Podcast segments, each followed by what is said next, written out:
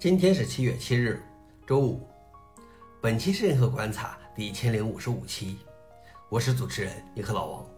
今天的观察如下：第一条，五 G 并没有影响飞行安全。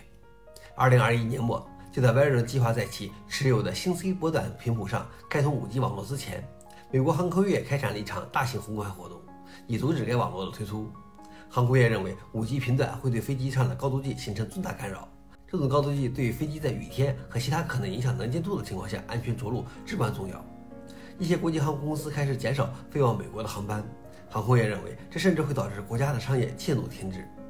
这场对峙在去年夏天达到了高峰。经过公开的辩论后，威尔森和 AT&T 同意将他们在一些机场附近的 5G 推广工作推迟到七月一日，以使航空业有时间将一些飞机高度计更新为不会受到 5G 影响的高度计。而到了最后期限七月一日，仅达美航空就预计还有一百九十架飞机需要加装新高度计，但这一天就这样悄然过去了。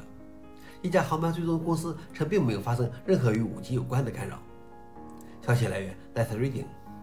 老王点评：所以飞机上使用手机影响飞行安全吗？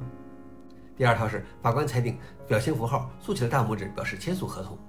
一位谷物买家在二零二一年三月向一位农民发送了一条短信，称该公司希望购买八十六吨亚麻，在秋季交付。双方后来通了电话，买家发来一张十一月交付亚麻的合同图片，还说请确认亚麻合同。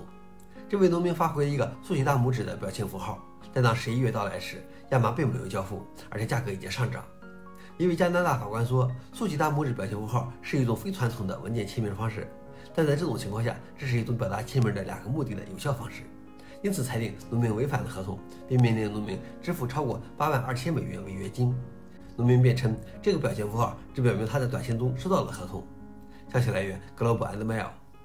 老王点评：看看你以后还敢随便发表情符号吗？最后一条是 Threads 在不到二十四小时内突破三千万注册用户。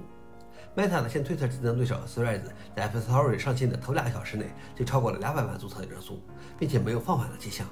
在前七个小时突破一千万注册人数后，又在不到二十四小时内达到了三千万注册人数。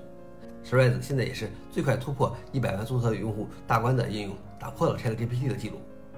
消息来源：TechCrunch。老王点评：虽然有 Instagram 的加成作用，但是也与马斯克的不断折腾有不少关系。以上就是今天的硬核观察。想了解视频的详情，请访问随附链接。谢谢大家，我们明天见。